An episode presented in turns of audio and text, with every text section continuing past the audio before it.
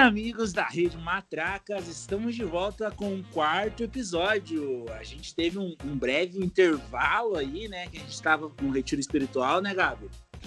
a gente estava no retiro espiritual próprio aqui, cada um, né, aproveitando aí para poder refletir sobre a sua vida. Exatamente. Agora estamos de volta. E conta, Gabi, como foi os últimos dias? O que você fez? O que tem de diferente? Bom, estamos aí, né? Eu acho que eu já me acostumei com essa vida aí na quarentena. E eu tô aproveitando pra, sei lá, cara, ter, sabe aquele tempinho assim, por exemplo, pra poder assistir séries, porque por incrível que pareça, eu não sou. Quem me conhece, né? Sabe? Eu não sou uma pessoa muito de ficar em casa, de, de parar quieta, de ter um tempo só pra mim. Então, antes da pandemia, eu era uma pessoa que de sexta a domingo eu não estava em casa. Eu não sou aquela pessoa que, tipo, nossa, maratona muitas séries, etc. Então eu meio que me obriguei a fazer isso. E. Tipo assim, claro que eu tinha as minhas favoritas, que eu assistia assim quando eu tinha tempo, mas eu sou uma pessoa muito sem tempo, irmão, total, sabe? E daí eu, né, fui lá pra assistir as séries, inclusive, que a gente recomendou, né? Qual foi o episódio Sim. que a gente recomendou coisa mais linda, Gabi? A gente recomendou no episódio 2, que a gente ah, falou antes de falar no 3, né? Isso, que a gente queria que voltasse, né? E daí no 3 a gente falou que a. E veio aí. Veio aí. E eu assisti, galera. O Gabi também. Gabi, Ai, o que, que você achou? Eu achei que a temporada. Bom, as minhas críticas, assim, foram boas e ruins, né? A temporada eu achei rápida demais. Aconteceu muita coisa rápido demais que não dava tempo de você entender. Uma hora acontecia Sim. aquilo com o personagem, depois já não era, já não sei o que, não sei o que. Mas, assim, a série conseguiu terminar de uma maneira que você tá esperando muito pela próxima, com certeza. Eu quero muito a terceira temporada já. Assim e como terminou a primeira. E, e, abordou, exatamente, abordou temas muito importantes também, assim, na temporada toda. Por mais que tenham sido rápido, de maneira muito rápida, um pouco, mas eu achei que foi uma boa temporada, assim. A personagem nova introduzida também muito boa. Então, Amei. Né? Uhum. Olha, eu também, assim, independente das críticas, que eu também concordo nessa questão da segunda temporada, é uma coisa que eu acho que, cara, quem não assistiu ainda, sério, é uma série curta, é uma série brasileira, eu sou muito aquela, apoio o audiovisual brasileiro, eu sou muito dessas, então eu gosto muito de. É, antes eu não gostava, pra você ver que isso vem com o tempo. Eu gosto muito de filme brasileiro, de série brasileira. E eu acho que tem que aproveitar que tá na Netflix, inclusive, assistam. Aproveitem. Sim. E mais, seu, Apoie suas séries brasileiras locais. Brasileiras locais. E apoie o podcast local também, viu?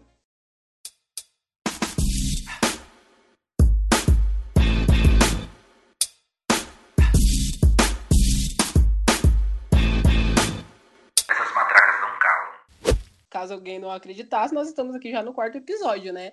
Exatamente. E, inclusive, um episódio muito importante. Mas antes de falar disso, Gabi, eu quero saber você, o que você tem feito nos últimos dias? Como que tá a sua rotina? Ah, eu acho que eu, eu tenho trabalhado bastante, mais do que normal, eu, eu acho. Será que estou virando um workaholic? Não sei. Talvez. talvez eu acho que a quarentena mas... tá fazendo isso com a gente. Tá fazendo mesmo, é, mas também tenho assistido muita série, tenho jogado muito, eu virei um, um gamer. Meu Deus! um gamer. Ninguém um imaginava, gamer. mas tô jogando todos os tipos de jogos possíveis no celular, no computador, o dia inteiro. Ah, vou jogar um jogo aqui. Que é, é bom para desestressar, sabe? Conversar com os amigos. É uma maneira diferente de você poder conversar com os amigos, né? Passar raiva em grupo, né? Que é uma coisa que é, faz falta também. E é isso adaptando, né? As realidades que, que a gente tem e tudo mais, aos poucos, né? Mas você jogava antes disso tudo ou foi uma coisa que você é de um hábito que você adquiriu agora? Eu jogava antes, mas muito pouco, assim. Não tinha muito pouco e um jogo só, na verdade. Daí eu fui abrindo esse leque aí de possibilidades para quando um jogo de um eu poder estar tá indo para outro. Daí eu vou pulando de jogo em jogo. Então foi a coisa. Agora você tá tendo mais tempo, entre aspas, para poder jogar mais, é isso? Isso, encontrando mais tempo, né? Que eu acho que tempo é uma coisa muito relativa, aqueles, né? Filosofar é. no episódio. Mas okay. que o tempo você dá um jeito, às vezes, tipo, ah, deixa de fazer alguma outra coisa, tipo, que você pode fazer outro dia e joga naquele dia. Ou geralmente o que eu faço é entre um termo de trabalho e outro, eu jogo uma partida ou outra, né? Para poder distrair daquilo e voltar depois com outro foco, né? Olha, Gabi, a gente falou de coisas que ambos começaram a fazer de acordo com o tempo e acrescentaram em suas rotinas, mas teve alguma coisa que acabou para você que é, morreu nessa época, desde março que a gente entrou nesse, nesse, nessa vida aí de quarentena? Teve alguma coisa Nossa. que acabou, alguma coisa que mudou na tua vida? Com certeza, né? É, por exemplo, você falando dos finais de semana, eu também sou uma pessoa que gosta muito de sair, então, de certa forma, isso acabou. Acabou e a gente é. não sabe nem quando vai voltar. Não. E no começo era aquela coisa, meu Deus, eu preciso sair, senão eu vou morrer. Mas agora já é uma coisa assim que meio que, beleza, vou ter que esperar e é isso aí, né? Vamos ver quando que vai dar. E daí o contato com esses amigos, com essas pessoas, tive que achar outras maneiras. O jogo, o jogo foi uma delas, né? De estar em contato com as pessoas que às vezes eu não tava, não tô mais conseguindo ver e tudo mais, fazer chamadas durante o dia. Assim, nada muito especial, tipo, ah, é, Gabi, vamos marcar hoje para fazer uma chamada. Tipo, ah, às vezes eu ligo para a pessoa e vejo se ela está disponível naquela hora, a gente conversa um pouco e tal. Foram coisas que eu tive que, que adaptar à, prática de exercício mesmo, é uma coisa que morreu total. Morreu, acabou. Consigo. No começo da quarentena eu conseguia fazer em casa ainda, manter uma rotina. Agora não tem mais ânimo e eu nem me culpo mais por isso. Tipo, a gente tá vivendo uma fucking pandemia, então Sim. tu coloca a culpa na pandemia e tá tudo bem no geral é isso. E viagens, né? A gente, eu tinha muitas viagens programadas para esse, esse ano. Esse ano era o ano das viagens. Seria o meu ano das viagens, o ano especial aí, que eu não ia precisar gastar mais com a faculdade e tal. Eu também. Eu tive que aceitar que a, a única viagem que eu posso ter é do meu quarto para a sala ou do quarto para a cozinha. tá, então, mas assim, aproveitando esse período, você se considera uma pessoa que sabe lidar com esses é, fins, com essas rupturas, as coisas acabarem, principalmente sem saber é, se vai voltar ou quando vai voltar? Eu não sei dizer, na verdade, eu, é muito relativo para mim. Não é como dizer assim, ah, para mim qualquer término, qualquer fim de, de ciclo é fácil. Não, tem ciclos que eu tenho mais dificuldade de me desvincular e tem outros que eu tenho muito mais facilidade. E eu não consigo também entender o que faz uma coisa ser muito fácil ou muito difícil. Porque tem coisas que eu julgo ser difícil, é mais fácil, e tem coisas que eu julgava ser fácil, que já foram difíceis de me desvincular e de aceitar e tudo mais.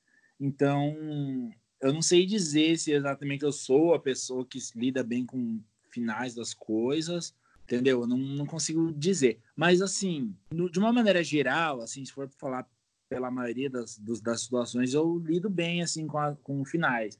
Principalmente relacionamentos, assim, é, tipo, ah, conversei com alguém e daí eu percebi que, tipo, não é recíproco, alguma coisa nesse sentido. Com o tempo eu fui aprendendo a só seguir o baile, entendeu? E Mas tá e quando se bem. trata de uma coisa que estava há muito tempo? Porque relações são passageiras, pessoas que a gente Sim. já vê que não vai, é, sei lá, vai virar né? ali, já é muito fácil realmente desapegar, pelo menos eu acho. Mas e quando é, são é... coisas de tempos, pessoas, lugares, trabalhos, como que são os fins para você? É, só que essa questão dos relacionamentos para a gente pode parecer fácil, né? Mas para muita Sim. gente pode, pode ser algo complicado. Quantas situações de pessoas e histórias assim, eu acho que depende muito das memórias atreladas, sabe?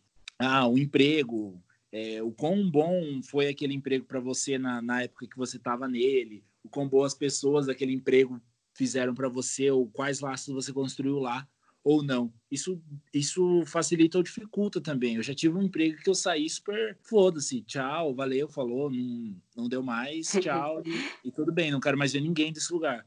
Já teve outro emprego que, tipo, tenho contato até hoje e que foi difícil desvincular justamente pelas pessoas que estavam nele, não pelo fato do emprego em si ser a coisa mais maravilhosa do mundo, mas pelas pessoas que estavam lá serem pessoas com quem, com quem eu tinha um contato legal, que era legal de trabalhar. Então, difícil desvincular do ambiente de trabalho, sabe? E você, Gabi? Eu sou uma pessoa que aprendi a lidar com términos, principalmente é, quebrar ciclos. Eu atrelava isso muito à pessoa que eu era, que se eu tava, eu, eu, eu me agarrava muito a tempo, a anos, anos de emprego, anos de amizade, anos de relacionamento. Tive as três provas nesses três campos diferentes na minha vida e meu problema sempre era ah, eu estou aqui há tantos anos, eu estou com essa pessoa há tantos anos, eu sou amigo dessa pessoa há tantos anos e colocava isso acima de qualquer coisa. E com isso era mais difícil para mim lidar com términos que fossem, tive muito problema, principalmente na área profissional, de me desligar de um emprego que me fez muito mal. E a partir de que eu aprendi a me desvincular desse âmbito, desse, desse fator, né, nesse campo da minha vida, eu aprendi os outros também. E hoje, porque eu era uma pessoa muito desapegada a tudo, eu sou desapegada a coisas materiais, a, a lugares, a, a hábitos, mas quando se trata de, tratam de coisas assim, como pessoas, é, um status, às vezes, que é o que o emprego traz para a gente, ou um final de algo, por exemplo, ó, sei lá, terminei, por exemplo, a faculdade, quando foi a primeira faculdade, e tipo, putz, eu vou ter que ir pro mundo. Não, então confesso que parte do motivo de eu ter emendado duas faculdades foi não querer largar a vida universitária, a vida de ser uma aluna de faculdade, estar naquele âmbito da faculdade, eu achava que era muito uhum. cedo para eu ir para o mundo. Era uma crise de, de, de Peter Pan, síndrome de Peter Pan. E esses fatores específicos eu tinha muito problema de, de finalizar. E agora, hoje, né, com maturidade, os anos passaram e eu consigo dar esse final para as coisas, não me apego mais a tempo, a anos às vezes a pessoas que talvez me fizessem mal. E é exatamente disso que a gente vai falar no episódio de hoje, que é a morte das coisas. É como nós temos dificuldades para encerrar ciclos. Sim, é isso aí. E durante a semana, primeiramente, antes de, de, de mais nada, ou antes de mais tudo, não sei, antes de mais nada, eu gostaria de agradecer todas as pessoas, comentários, feedbacks sobre o último episódio. Sim. Que foram muito gratificantes para a gente realmente teve muitos, muitos, muitos agradecimentos e muitos feedbacks bem positivos, com melhorias, com sugestões, e é isso que a gente gosta, né, Gabi? Tudo que a gente faz aqui no podcast é de acordo com o que as pessoas é, falam, os feedbacks, seja bom, seja uma crítica, é, os temas é, são de acordo com o que eu, a gente vê vocês falando, vocês respondem na caixinha. É, então, continuem assim, porque ajudam a gente. A gente falou isso no outro episódio, a gente vai continuar aí, porque é um projeto legal. A gente foi citado é, na aula, é, no curso de jornalismo, na nossa antiga faculdade. Isso foi totalmente espontâneo e é uma coisa que é muito gratificante para mim, porque até ontem eu estava lá também. E se eu tivesse uma referência também para falar, eu sempre tive referências também eu e o Gabi, né, muito podcasters, inclusive, e eu também é, falaria, eu acharia muito legal ver veteranos meus ou egressos da faculdade que eu estava fazendo projetos legais, porque dá a impressão de que a gente só faz essas coisas quando é para faculdade, quando é para disputar num seminário, a gente que é de comunicação, é, ou quer para concorrer a prêmio, e é muito legal que a gente realmente colocou esse projeto para frente e ver pessoas como é, colegas, é, eram calouros ou amigos nossos, família, professores nossos elogiando o nosso projeto, que tem, tem a, como é que fala, a finalidade da gente informar e conversar aqui, né, assuntos que todo mundo é, também discute. Para a gente é completamente gratificante, assim, como profissional, como qualquer coisa. Então, a gente agradece muito, de verdade. Gratiluz, gratiluz. Gratiluz. e justamente por conta dos relatos que vocês mandam para a gente, a gente consegue é, dar o gancho para poder começar esse episódio. Ao longo do tempo, a gente abriu a caixinha para perguntar para vocês a questão dos términos de vocês, como vocês lidam com é, os finais para cortar ciclos em diferentes esferas das vi da vida e foi principalmente em questão de relacionamento que a gente separou duas questões, dois relatos aqui. Eu vou ler o primeiro, Gabi, para a gente começar esse episódio. E Bom, vamos de relato. E vamos de relato. Foi muito difícil deixar morrer meu último relacionamento. Arrastamos término por vários meses. Precisei amadurecer muito meu sentimento e minhas convicções de vida para ter certeza de que, mesmo ele sendo uma pessoa maravilhosa, já não era mais o nosso destino seguir a vida juntos. Após o término, ele fez promessas dizendo que tudo seria como eu sempre quis no nosso namoro, mas já não era a, a mesma. Já não queria mais aquelas coisas. O sentimento morreu sem eu mesma perceber. Só precisei aceitar e viver o luto que esperava há tanto tempo. Caralho, Baby Shark, essa foi de matar, hein? Cara, isso, essa questão do luto, no final aí, o luto que me esperava há tanto tempo. Por que, que a gente fica com a sensação de luto quando a gente termina alguma coisa? Quando a gente sai de um emprego, quando a gente termina uma amizade? Cara, é como. Realmente, é uma morte. É uma coisa que acabou. Aqui nesse relato aqui, foi um relacionamento que acabou, mas que tentaram ressuscitar ele várias vezes, pelo que eu entendi. O que você diz, Gabi? Cara, eu acho que é justamente isso, sabe? Quando acaba uma amizade, um ciclo, alguma coisa, acho que tudo tem um pouco a ver com pessoas, né? E quando você termina um ciclo, seja de uma história que você viveu, um relacionamento, uma amizade, é uma pessoa que não vai mais estar na tua vida. É uma pessoa que não vai mais estar presente nos seus dias, com quem você não vai mais conversar, que você não vai mais ver. Então, de certa forma, ela morreu mesmo. Eu acho que por isso do luto, sabe? De entender que, tipo, nada vai ser como antes, que mesmo que você tente, não vai conseguir fazer de novo ser. Vocês podem tentar até construir coisas diferentes, mas nada nunca mais vai ser como antes. A confiança não vai ser a mesma, o carinho talvez não seja mais o mesmo. Ele pode ser um outro tipo de carinho, mas ele não vai mais ser o mesmo. Então, essa parte de entender que nada mais vai voltar é uma coisa que, que bate muito no nosso emocional, sabe? Você acha que a gente tem a dificuldade de terminar ciclos porque a gente se apega ao que a pessoa fazia pra gente, ao que a pessoa era pra gente, e por isso que é tão difícil, por exemplo, nesse relato aí, é, eles tentaram, a pessoa fez promessas, mas a, pessoa, a outra pessoa viu que já não era mais a mesma, e mesmo tendo um, nutrindo um sentimento que seja de consideração, ela viu que o negócio assim morreu. Mas será que a dificuldade é pelo que a pessoa fazia pra gente e era pra gente, ou por terminar uma coisa? O que, que você acha?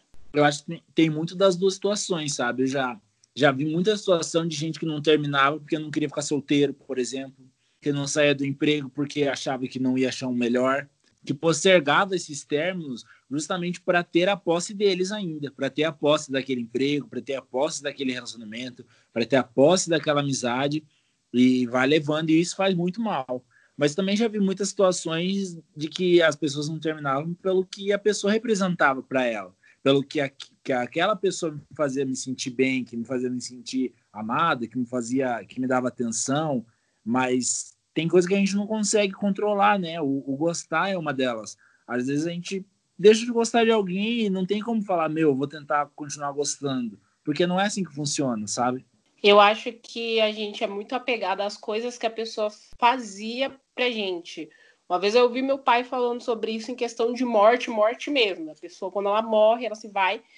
É, ele diz que na teoria dele, as pessoas sentem luto, choram e ficam desse jeito porque a pessoa não vai mais não, não vai mais fazer aquilo que fazia não pela presença sabe da pessoa era pelo que a pessoa representava porque às vezes a gente fica longe de uma pessoa e se a pessoa não tem, é, não representa nada para a gente, num, seja qualquer área da nossa vida, a gente não tem. Tá, pode até sentir uma faltazinha, mas não é aquela falta.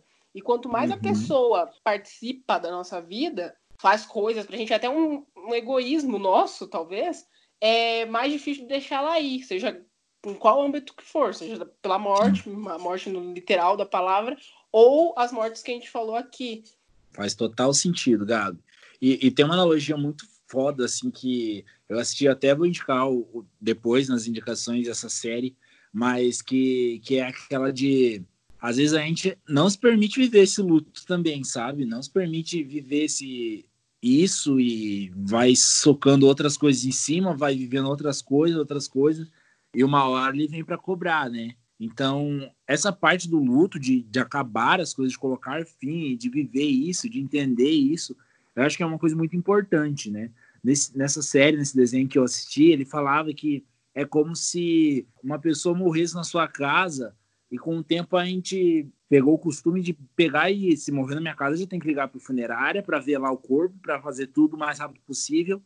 Só que a gente para, a gente esquece de pensar que não, a pessoa já morreu. Não, ela não vai começar a apodrecer ali naquele momento, entendeu? A gente tem que aproveitar esse tempo, talvez a sós com essa pessoa, entender aquilo que aconteceu. Tipo, acabou de. A, essa pessoa acabou de, de, de morrer. Eu vou me despedir dela, eu vou aceitar que isso aconteceu, eu vou entender. Não é começar a fazer vários processos, várias coisas mecânicas que a gente faz só porque a gente sabe que tem que fazer. O corpo vai estar tá ali, cara. O corpo não vai começar a apodrecer ali em dois segundos. Então, tudo que, gente, que nos resta fazer é aceitar que ela morreu e ter esse momento, ter, viver esse momento de uma maneira mais profunda, sabe? O que, que você acha? Cara, eu acho que é, eu acho que é bem isso. A gente, tá, a gente tem, como eu falo, sentimentos mecânicos já gravados em nós para reagir a términos. Tipo, ah, um término de namoro, uma morte, uma saída de alguma coisa, o fim de alguma coisa.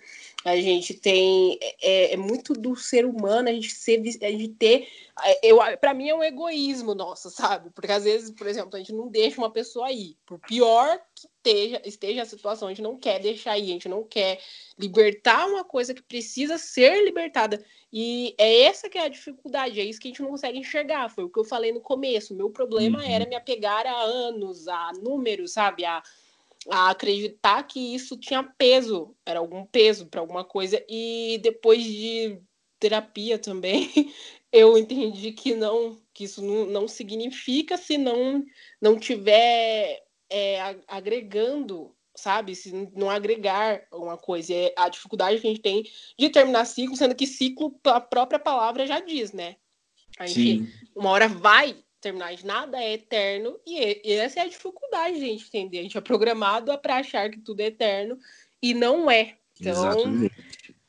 eu queria que você Agora, lesse o segundo relato, por favor. Sim, bora ler o segundo. Nossa, sincronia aqui. A gente é, é muito connected término de amizades, onde você tenta resolver com a pessoa, porém ela não quer. Logo, você prioriza a sua saúde mental e se afasta da mesma.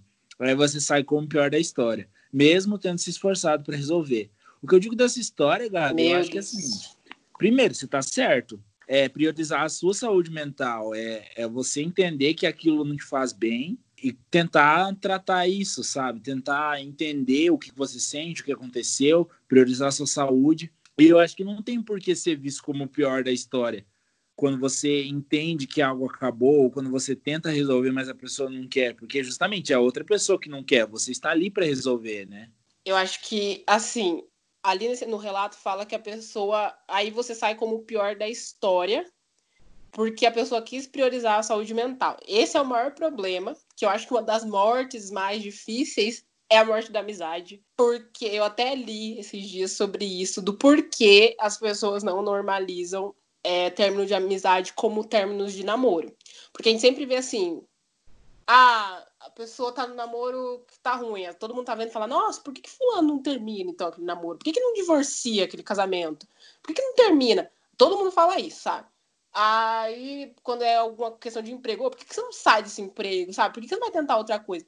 Só que quando é na questão de amizade, que é uma amizade tóxica, às vezes, amizade abusiva que também acontece. Aliás, acho que quase todo mundo já passou por isso nessa questão. É, ninguém consegue falar, então por que você não termina essa amizade? Sendo que depois de um tempo eu vi que amizades são como um namoro. É uma estrutura de relacionamento. São duas pessoas, tipo, pode ser um grupo de pessoas, talvez, mas você tem uma amizade com alguém ali Precisa ter reciprocidade, assim como no namoro. Precisa ter respeito, assim como no namoro. Precisa ter é, o amor, porque a amizade também envolve amor, assim como no namoro. Por que, que é diferente de um relacionamento amoroso, então? Por que, que as pessoas têm que ficar eternamente presas à amizade? Eu vejo muitas amizades aí abusivas, principalmente na nossa adolescência, a gente se enfia em amizades assim para ser aceito, por exemplo. Tem gente que uhum. arrasta essas amizades para a vida adulta e tá ali eternamente pisoteado e não consegue terminar, porque não, é meu amigo, é meu amigo, e acho que pela forma das pessoas enxergarem uma pessoa é, mal uma pessoa que termina uma amizade, porque eu, as pessoas são muito mal faladas, não, é de, não importa. E daí sempre vai ter aqueles dois lados da história, né? Tipo assim, ah, eu vou terminar, eu vou, não, vai, não vou mais ser amigo dessa pessoa, mas a gente tem amigos em comum. Será que eles vão ficar do meu lado? Será que eles vão ficar do lado dele? É a tem separação. também, né? Uhum. A separação de bens, né? Que nem um casamento. bem isso. É basicamente, porque realmente tem muito esse questionamento. Eu acho que é uma das piores dos ciclos a serem encerrados, é um dos mais difíceis, é, porque as pessoas não conseguem enxergar dessa maneira. Esse relato aqui, a pessoa, para mim, ela estava certa que estava fazendo mal para a saúde mental dela é, já estava a passo de, como, de um relacionamento abusivo, assim como um namoro abusivo, que a pessoa tem sim, tem sim que terminar e ninguém fala num relacionamento abusivo para a pessoa olhar para outra e falar: olha, aqui está a lista de coisas que você fez de mal para mim. É correto? O melhor caminho, na verdade, seria que a pessoa falasse é. Só que tem gente que não tem essa estrutura não tem é, essa, como é que fala? É, internamente, e não é errado. E muita gente se martiriza por conta disso, porque claro. acha que, meu, a culpa era minha. Isso também é um, uma característica de, de, que o relacionamento ali, essa amizade já estava tóxica, estava fazendo mal para a pessoa, e as pessoas não conseguem enxergar a amizade como o fim de, como, de qualquer coisa. Tem gente que corta relações até com parente, e não consegue normalizar a questão da amizade. Eu acho que é uma coisa que ao longo do tempo, quando a gente vai amadurecendo, vai acontecer. Infelizmente. A gente acha que não, mas vai acontecer. E, daí, e... cada vez vai acontecendo por motivos mais diferentes, banais, assim, mais tipo, você vai perdendo a paciência com o passar do tempo com certas coisas, sabe? Que você tenta resolver, que você vê que não vai, você a partir do momento que você percebe que não tá dando para resolver, você corta sem pensar duas vezes, sabe? Mas isso é realmente com o tempo, eu acho. Pois é, e é por isso que a gente foi atrás de um profissional, novamente, para explicar para gente o porquê é tão difícil do ser humano terminar ciclos. A gente conversou com o Dr. Marcelo Guerra, que escreveu um artigo incrível sobre isso, que eu vou indicar no final, inclusive. E ele vai explicar um pouquinho para gente o nosso comportamento diante mortes e finais. O Dr. Marcelo Guerra é médico homeopata e terapeuta biográfico. Nós conversamos com ele para saber a perspectiva do luto e como nós lidamos ou não com isso. E começa explicando nossas dificuldades em deixar as coisas morrerem. Eu acredito que a nossa dificuldade em deixar morrer os laços, ou deixar morrer qualquer coisa, né? é o que vem em consequência disso, que é o luto. O luto sempre é doloroso. Mesmo quando a gente termina algo ou para começar algo que a gente vai ter mais satisfação e mais sucesso, mais progresso, ainda assim a gente tem o luto por aquilo que deixou para trás. O luto sempre é inevitável. A gente vai viver isso em menor ou maior escala, dependendo daquilo que veio de novidade para a gente, aquilo que o, o novo, aquilo que deixou nascer. Se aquilo que a gente deixou nascer for mais prazeroso, a gente vai ter um luto menos doloroso, mas ainda assim o luto é inevitável. Quando você fala de laços, deixar morrer os laços, isso me faz pensar em relacionamentos. No relacionamento, é, o fim de um relacionamento, o luto ainda é pior, porque não é só a convivência com aquela pessoa. Porque a gente, quando tem um relacionamento, a gente cria hábitos junto com a pessoa, né? Depois, quando a gente não está mais junto com essa pessoa, a gente vai sentir falta desses hábitos.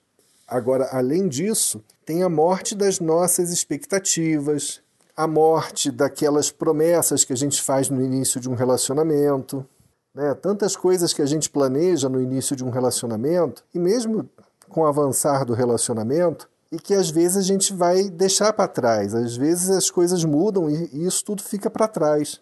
E isso dói também. Isso também gera um luto, essa perda dessas expectativas. Às vezes a gente está num relacionamento que não está mais feliz, que está doido para terminar e termina. E óbvio, né, vem uma sensação de alívio, mas também junto com a sensação de alívio vem uma sensação de luto, de perda, que vem essa perda, assim, não só a perda da convivência com a pessoa, mas também aquilo que a gente deixa para trás do os nossos sonhos em comum, sabe, os nossos projetos que a gente planeja, faz promessas no início de um relacionamento, cria perspectivas para o futuro e às vezes você já abre, vai ter que abrir mão daquilo tudo porque você deixou essa pessoa ou a pessoa te deixou. Então, isso também gera um luto, mesmo que tenha um alívio, porque se você já não estava mais feliz com essa pessoa, óbvio que isso vai te dar um alívio, mas também tem dor. E isso vem porque a gente estrutura o nosso mundo de uma certa maneira que a gente se sinta confortável nele. E a gente se sente mais confortável com aquilo que a gente conhece, com aquilo que a gente tem mais intimidade. E então, muitas vezes, a gente tem uma infância. Você pode passar por uma infância difícil, uma infância triste, digamos, com, com, com pais que, que brigam muito. E aí, quando você se vê num relacionamento que você também repete aquele padrão que era a história da sua infância, assim, a história familiar da sua infância, de brigas, de discussões, por mais insatisfeito que você seja, aquilo é um conforto, porque é algo que você reconhece com facilidade, que, que te é íntimo. E quando você se vê livre disso, isso te faz falta, por incrível que pareça. Dói também perder essa intimidade com algo que faz mal para gente. Tudo isso porque a coisa que é confortável para gente, a, a situação confortável, a situação que é íntima, ela permite que a gente tenha maior controle. E o controle é uma situação, é uma ação nossa de, de buscar vencer o medo. A gente tem medo do desconhecido. Como a gente tem medo do desconhecido, a gente busca controlar todas as circunstâncias à nossa volta. Com isso, você acaba inconscientemente, muitas vezes, repetindo padrões. Aí, nesse tipo de situação, o controle acaba também trazendo dor, porque quando você se desfaz de alguma coisa, quando algo lhe é tirado ou você se afasta de algo ou de alguém, de certa forma você também está abrindo mão do controle. E também essa perda do controle também gera dor.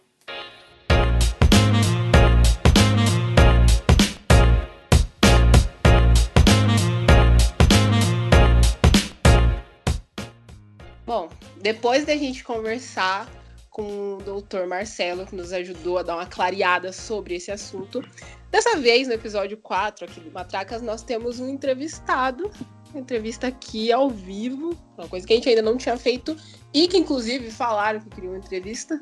Né, escolhemos uma pessoa para poder falar com a gente sobre essas mudanças, esses finais, esses términos de ciclos, é, principalmente repentinamente, e ainda mais nessa época.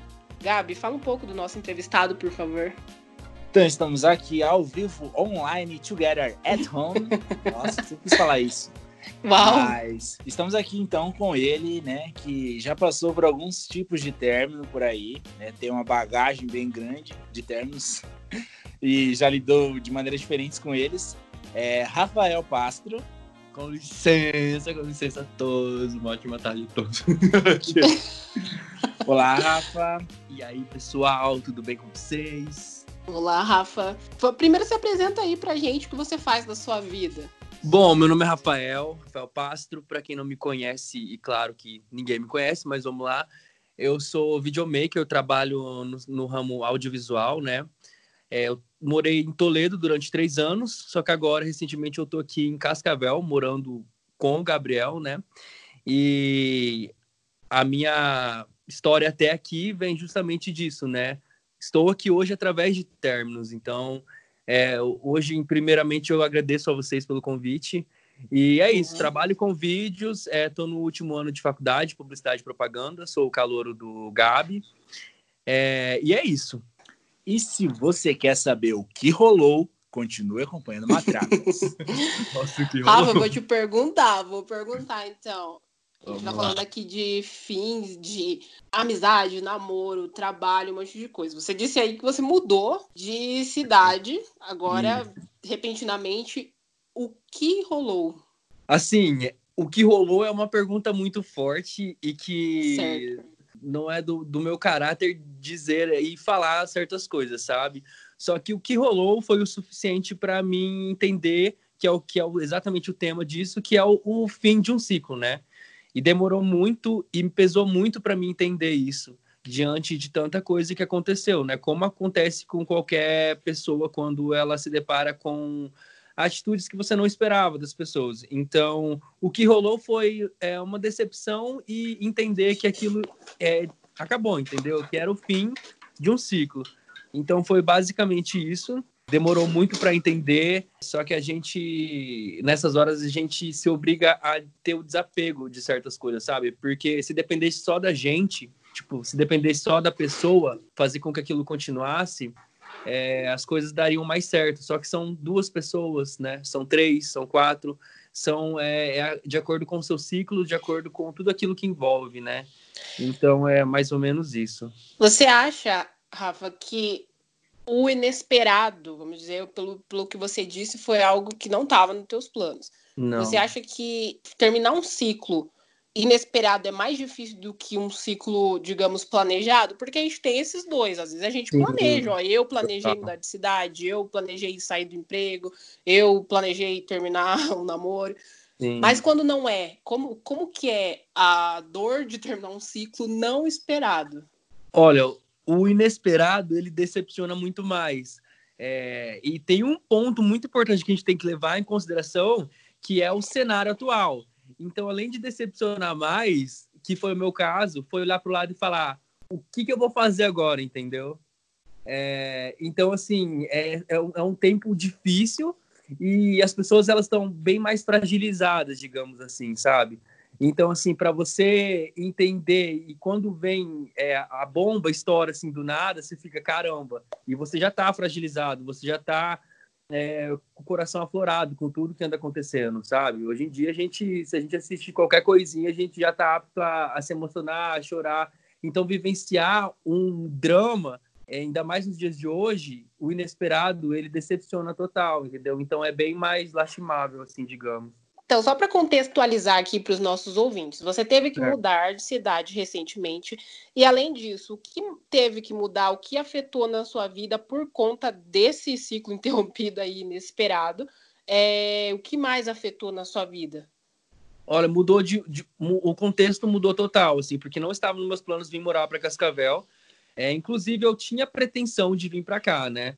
Mas mudou tudo. Mudou a cidade, como eu gostava da cidade, querendo ou não, é, mudou uma cultura ainda que eu, que eu não tive visão total da cidade aqui, porque a gente está em plena pandemia.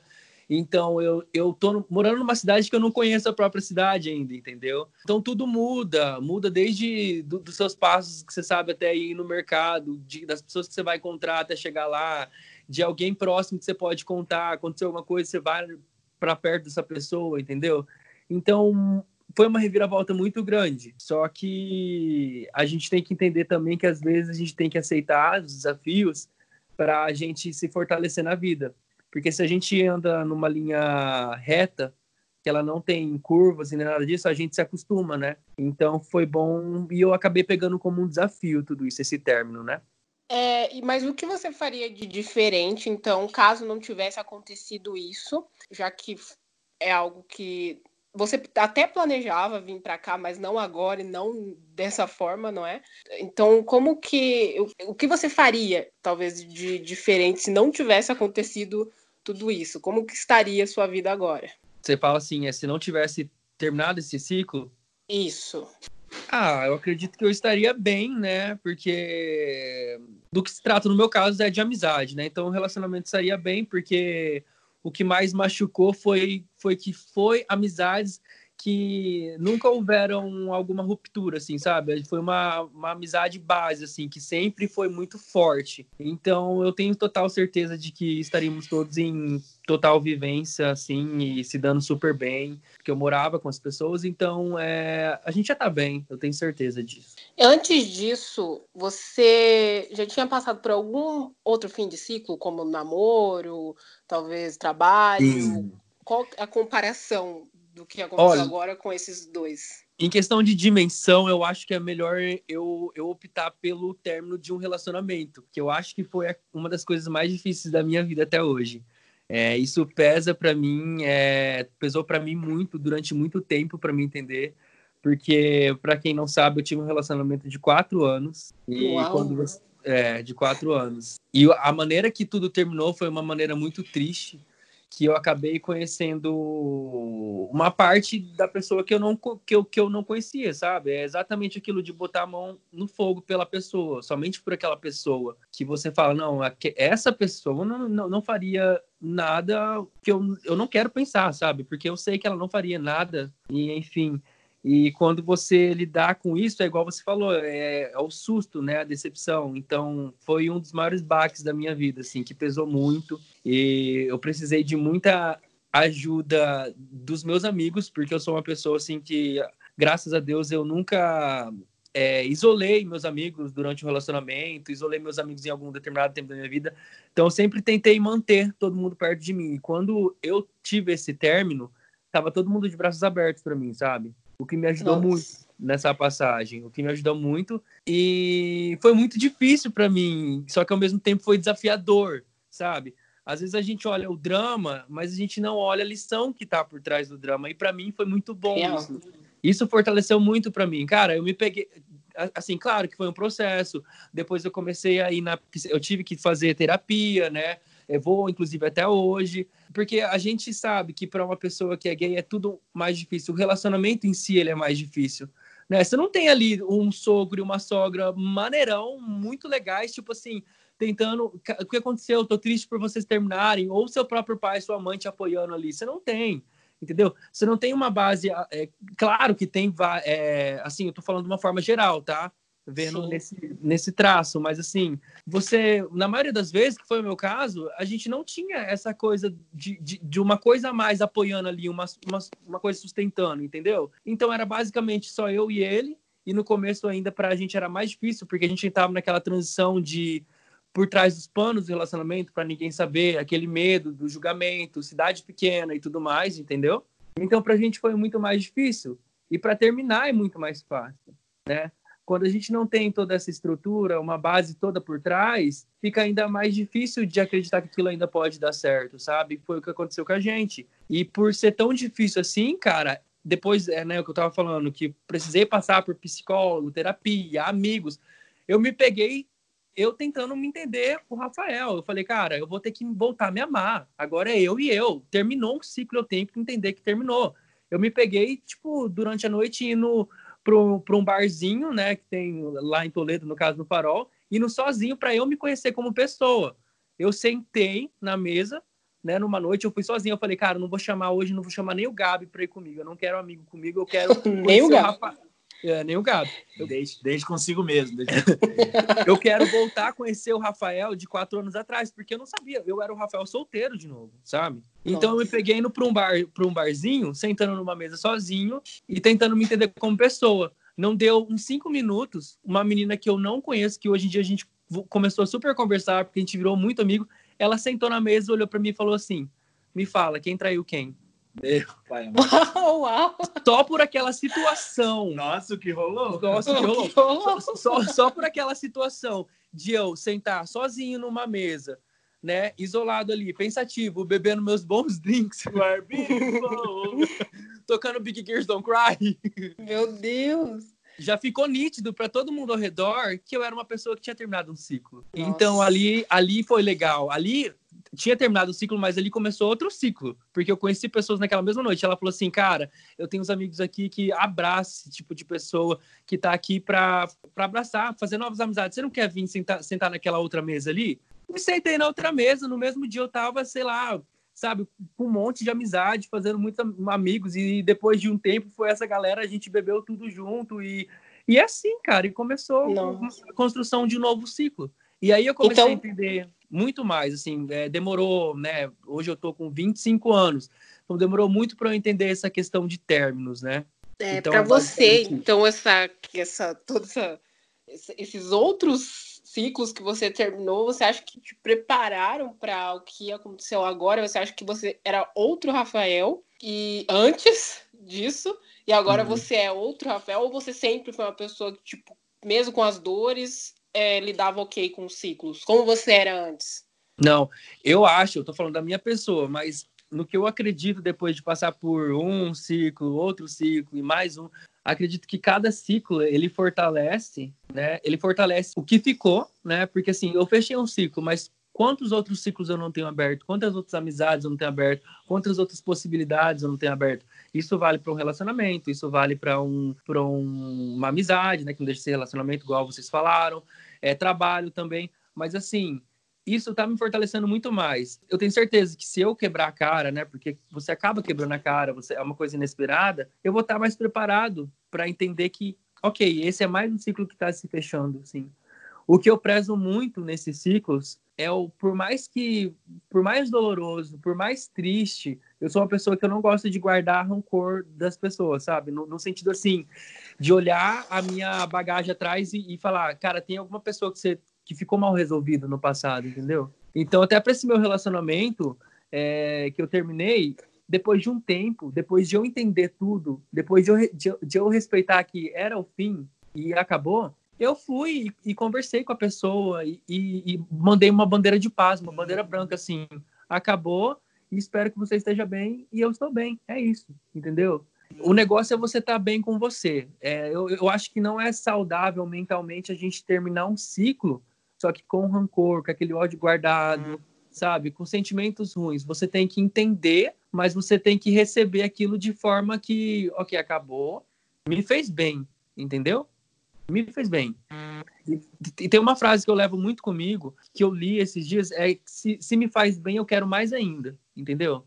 Se aquela coisa me fez bem um dia, é porque eu tava querendo ela, ela me fez bem no momento. Se não tá mais fazendo bem, não faz mais sentido, mas já me fez bem. Então, a gente tem que saber é, balancear as coisas também. Não é só olhar para um relacionamento que não deu certo e falar lixo, é, relacionamento tóxico, me fez mal, me traiu. Até um certo momento, a pessoa foi boa para você, a pessoa te fazia bem, né? Não tô falando Sim. de uma forma geral. Tem relacionamentos que realmente a pessoa é tóxica, a pessoa. Mas assim, no meu caso, eu soube dosar o tanto que essa pessoa foi boa na minha vida, né? Mas que infelizmente outras atitudes pesou muito e derrubou tudo. Mas eu sei enxergar a pessoa boa que ela foi, entendeu? Fecha o ciclo e tá tudo bem. Vamos para frente. A vida não pode parar, né? E é isso. Então, para você, realmente, eu acho que, entre aspas, facilita todas essas mudanças na sua vida, tanto agora, tanto antes, é entender o papel que a pessoa ou a situação fez na tua vida, é, mas entender também que não cabe mais ali. É enxergar, é, eu acho que é isso que você é, vê como fórmula, às vezes, talvez, ou uma maneira da pessoa lidar melhor com algum final? É, eu acho, eu acho total. É até interessante essa forma de, de, de ver tudo, o papel de cada pessoa, de cada ciclo, né? É, por exemplo, você tem um amigo, é, por exemplo, tô morando com o Gabriel, qual que é o papel dele? Ele é um papel tipo de um cara muito amigo. Dona de casa. Dona de casa. tá, que tá me maltratando. Alguém me ajuda, pelo amor de Deus. Então, por enquanto, apesar de eu sempre bem.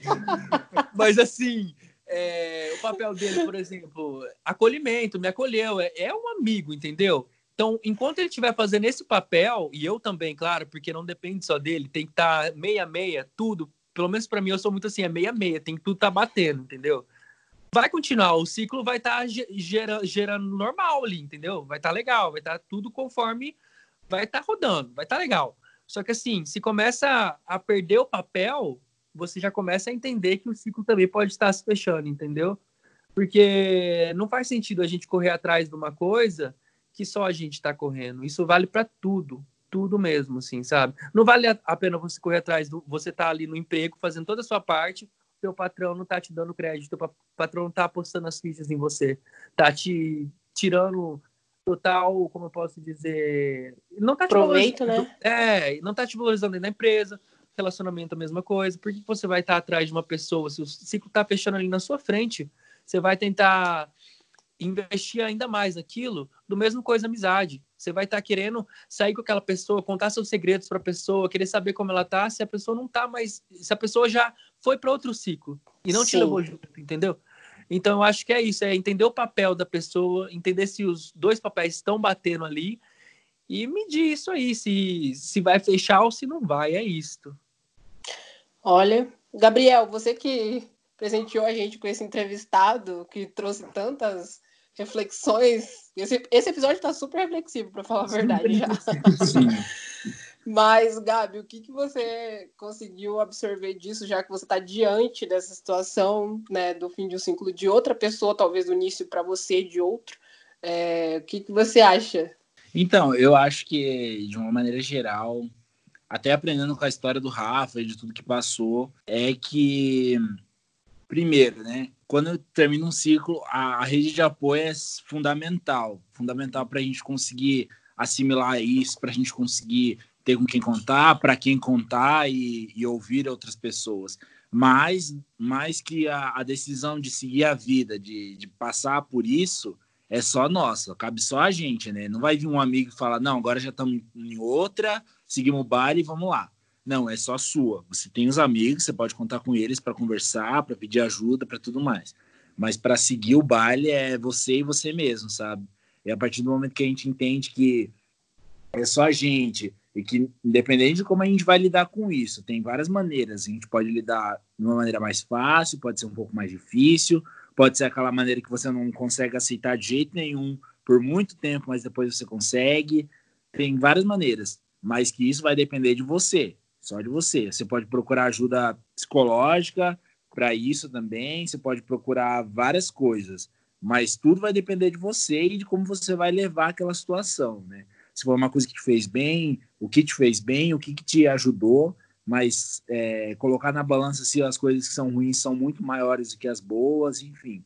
É, um, é um, várias coisas que a gente tem que colocar sempre na balança para tentar entender as, as, se, as, se, as, relações fazem bem, se não fazem, se os ciclos precisam de fato terminar, se dá para fazer alguma coisa quanto a isso, sabe? O Dr. Marcelo também nos ajudou a entender a nossa reação quando enfrentamos um fim de ciclo, assim como o exemplo do nosso entrevistado, e também o lado bom que existe nas coisas e situações que deixamos morrer.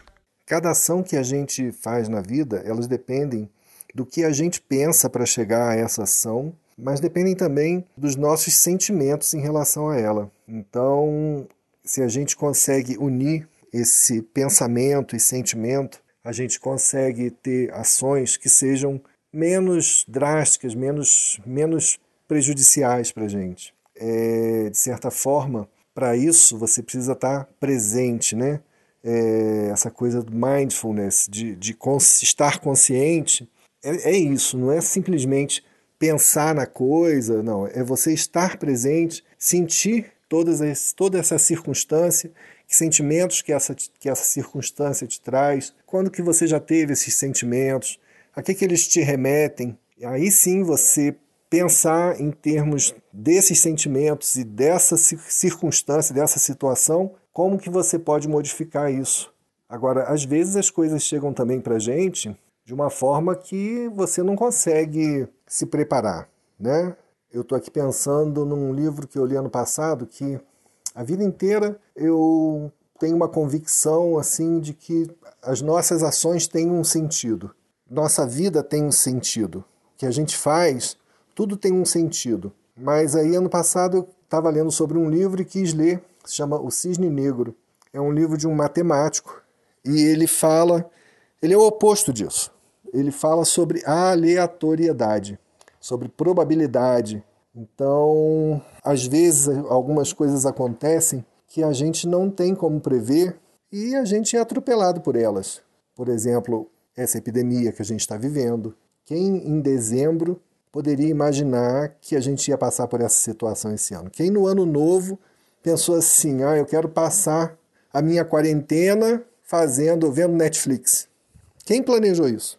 Ninguém planejou nada disso. Né? É, veio é o que ele chama de um cisne negro, algo que ninguém acreditava que pudesse acontecer e acontece.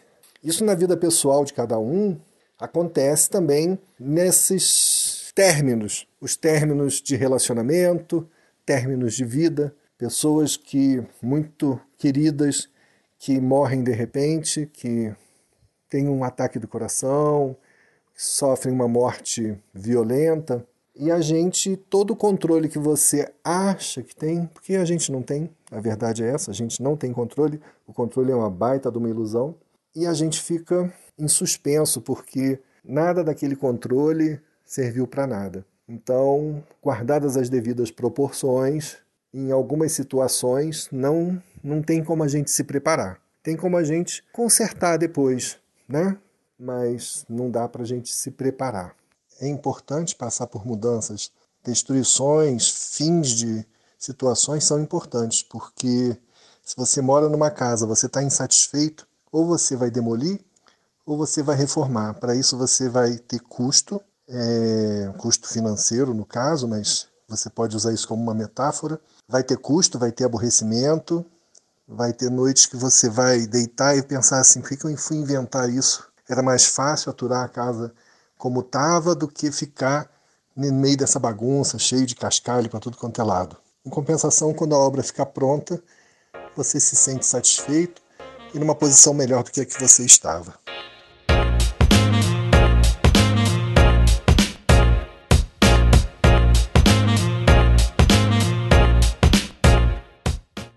Então voltamos para o último bloco do nosso episódio, quarto episódio, que está sensacional, inclusive. É o bloco das indicações, que eu sempre falo que é o meu preferido. E vamos e de indicação. E vamos de indicações. Bom, eu adoro, amo. Vamos lá, vamos começar com indicações do nosso editor, querido editor João Paulo, que todo mundo tanto elogia. Ele tem um bom gosto aí para as coisas e indicou é, e duas obras relacionadas a essa questão do, de fins, finais, mortes, de ciclos e tudo mais. Fala aí, Gabi. Primeira indicação do João. A primeira indicação do João é Everything Not Saved Will Be Lost, parte 1 e 2 da banda Fools. Já no título, Tudo que não está salvo será perdido, a banda disse nas entrevistas que esse era um fim de um ciclo para eles e um recomeço e o vocalista já tinham postado no Twitter durante as gravações do álbum que eles haviam matado a Fools, o que tinha gerado certo desconforto dos fãs com o possível fim da banda. Porém, depois ele explicou que no álbum anterior a esses, eles haviam feito relativo sucesso com algumas músicas mais comerciais, que foram singles por decisões da gravadora, e isso tinha incomodado alguns membros do grupo. Então, essa morte que ele havia tweetado era da Fools, comercial, porque eles haviam mudado de gravadora e agora tinham mais controles criativos de lançamento e material deles. Não que nas duas partes do álbum não tenha algumas músicas comerciais. Tem, porém comercial mais construído. Isso aqui foi uma nota do João. Bom, o álbum também traz letras que falam sobre fins de ciclos, relacionamentos, amizades, trabalhos, e eles exploram tudo o que eles já fizeram desde o primeiro álbum, questão sonora, como se estivessem preparando algo para o fim do mundo. Nossa. Bem profundo, né, Gabi? E eu achei assim muito louca a história. Vou, com certeza vou ouvir, João. E é isso aí, né? Dicas índia aí, você pode chegar sempre no João que ele vai ter as melhores. Sigam o João no Twitter porque ele é alternativo, ele é índio, mas as indicações dele são muito massa. É a próxima, inclusive, que eu fala vou falar. Qual, fala qualquer música aí que eu vou avaliar, o João. A próxima indicação dele, inclusive, é o BoJack Horseman, que é uma série aí que tem na Netflix, né? Que para ele, segundo João, é... a série é perfeita, que ela fala de morte de fins de ciclo, tá presente em todas as seis temporadas da série essa questão de finais, porque o BoJack é, fica tentando se manter em pé perante várias coisas que acontecem na vida dele. Ele perde amigos, ele perde trabalho e etc. Tanto que o melhor episódio da série, o João indicou aqui, que é o episódio 6 da quinta temporada, que é o se passa no velório da mãe do Bojack. E o episódio inteiro é um monólogo. Então, tipo, ali real é sobre falar de uma morte no sentido literal aí. Tá aí um negócio que eu sempre quis assistir. E depois dessa indicação aí tão pessoal do João, eu vou levar aí a sério para assistir. Espero que vocês é, também peguem essa indicação para vocês. Vai colocar na lista junto com Euforia, né? Tô ligado. É, porque eu tô sendo coagida a assistir Euforia já tanto pelo João, tanto pelo Gabriel. Te atente, é, mulher. Seguindo as indicações, agora as nossas indicações, eu vou começar aqui falando é, sobre o artigo do nosso entrevistado, no caso, o doutor Marcelo Guerra, que foi onde nós encontramos ele, inclusive, um artigo para o Personário, personario.com.br, para quem não conhece, é um site que fala sobre tanto a vida, é, vida holística, astrologia e várias coisas. Ele escreveu um artigo é intitulado Você sabe lidar com términos? Reflita sobre a importância de aceitar a impermanência da vida. Então a gente vai deixar o link aí é, para vocês. Vale a leitura e foi a partir desse, desse artigo que a gente encontrou o entrevistado e também teve é, material para esse episódio. É muito legal para refletir. E vamos de série. Sobre série é uma, é uma série que eu já quero indicar desde o começo do podcast já, só que ele ainda não se encaixava em nenhum tipo de tema é a série Midnight Gospel, que é um desenho, na verdade, mas não tem nada de infantil. Um desenho baseado em um podcast, inclusive, é, chamado A Hora do Truman, ou Show do Truman, alguma coisa assim. E ele fala sobre questões da vida mesmo, é, a morte das coisas, fala sobre o amor, fala sobre várias situações da nossa vida de uma maneira muito legal e meio holística, sabe? Os entrevistados estão ali e cada, em cada episódio é num planeta diferente, com personagens diferentes. E enquanto eles conversam, muita, muita, muita coisa acontece no, no background da conversa deles. Muitas coisas. Tanto que eu tive que assistir a série duas vezes, uma para prestar atenção só na, nas coisas que estavam acontecendo e, um, e, uma outra vez para prestar atenção nos diálogos. Então, eu acho muito bacana. E isso, inclusive, tem dois episódios, então, que são sobre a morte. Um é sobre a morte mesmo, outro sobre o, sobre fins de ciclo, né? E, e, o último episódio também, que é um fim de um ciclo. Então, acho muito legal vocês assistirem, tem reflexões bem bacanas. Eu tenho certeza que vocês vão gostar. E o nosso querido convidado também tem uma super indicação de filme aí. Agora é com você, Rafa. Então, o filme que eu indico é O Exorcista. Brincadeira. É História de um Casamento. Eu acho que tá um tempinho já no Netflix, mas para quem ainda não assistiu, é uma ótima indicação aí para quem quer entender um pouco mais de um término de, de um término de um ciclo. A atriz principal é Scarlett Johansson, então é, mostra muito como que é a estrutura de um término. E tem todo o drama que facilita ainda mais para a gente entender, porque muitas vezes quando se fala de um término, ele não mostra o contexto de tudo, né? E o filme retrata todo o drama, todo o sentimento. Tem uma cena incrível da cena da discussão dos dois, do casal, que ali você já vê que o ciclo tá se fechando e que tá tendo um fim naquilo ali. Então é uma discussão muito um jogando pro outro, aquilo que não dá mais. Tem até uma frase que, que ele chega para ela e fala assim: eu, eu desejo, eu preferia ver você, é, um carro batendo na sua frente te matando. E dali ali tem todo o drama, então você começa a entender muito mais é, como que é um término e que a gente é obrigado, às vezes, fechar, encerrar isso aí. Diferente, o legal do filme é. Ah, eu vou dar um spoiler aqui, tá? Atenção, spoiler. Atenção, alerta de spoiler. Bah, alerta de spoiler. É, no final do filme, é um relacionamento que fechou, mas ele continuou de, alguma, de algum jeito. Porque eles tiveram um filho, então teve ali que ter esse contato um com o outro e que acabou de uma vivência boa ali. Os dois terminaram de uma forma assim, que nenhum dos dois esperava, mas mostrou um ciclo que se fechou, mas ele continuou ali tendo alguma conexão através de uma outra coisa que foi o filho. Então achei bem legal e foi muito bom para mim assistir esse filme para entender um pouco mais é, de um término de uma coisa, porque no começo são flores, no começo é tudo lindo, e depois passa por aquele processo de comodidade, e depois é o, a, a, frustração, até chegar no término e o ciclo se fecha. Então, é a minha indicação aí, e o filme ele é maravilhoso, ele foi indicado ao Oscar, é maravilhoso para assistam na Netflix. E você, Gago? Porque sabendo que você tem uma indicação de, de música também, né? É isso aí. Bom, para quem não sabe, eu sou muito fã do Cazuza, muito Cazuza, também do Cazuza quando ele era do Barão Vermelho. E a música que eu vou indicar é Codinome Beija-Flor, que é uma música muito famosa dele. Só para quem não sabe, a música, para quem ainda não analisou a letra, a música fala sobre um término, um término que, de um relacionamento que não estava bom, que não estava legal. E a questão do codinome Beija-Flor é para não saberem o nome da pessoa, é uma forma que o Cazuza, quando compôs, queria para proteger essa pessoa amada, que representa a questão de, mesmo que a gente termina uma coisa, né, no caso aqui é um relacionamento amoroso, mas que a gente termina uma coisa, a gente ainda deseja a proteção é, da pessoa, é, também pode ser né, de uma amizade, mesmo que tenham as mágoas, todas as brigas, né, as tretas, e a questão do beija-flor é pelo fato do beija-flor ser aquele pássaro que não para em um lugar e está sempre, né, pulando de flor em flor, é que é de ver a pessoa ir embora, ficar, aceitar que tá com outras pessoas, em outros rolês, em outros momentos, e a gente ficar com esse sentimento apenas que é o do carinho. Eu amo essa música, essa é a minha indicação musical. Eu também tenho uma indicação musical, que é a música Canção das Antigas Amizades, que é do Valentim. Também tem uma letra super profunda. E ela fala, ela na, basicamente narra um ciclo, né? Desde o começo ali até o, o final dele. É uma música muito profunda. E eu acho que super vale a pena dar uma ouvida, principalmente porque não é tão conhecida, não tanto quanto Cazuza, né? Então acho legal para a galera é, ouvir, até quem sabe ouvir outras criações do, do cantor. Bom, a gente vai deixar, né, todas essas indicações no Instagram que a gente viu que vocês curtiram quando a gente fez isso no outro episódio, então fiquem ligados lá. E chegamos ao fim do nosso quarto episódio. Eu quero agradecer a participação ah, do Rafa. Rafa, muito obrigada por estar com a gente.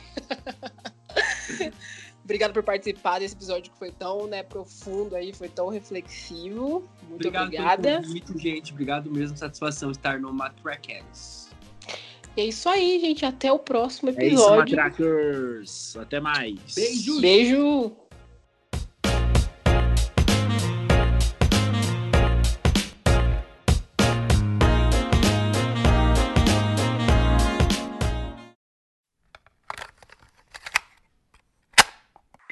Episódio foi produzido por Gabriele Oliveira e Gabriel Antunes, com participação do Dr. Marcelo Guerra e Rafael Pastro. A edição é de João Paulo Almeida. Até a próxima!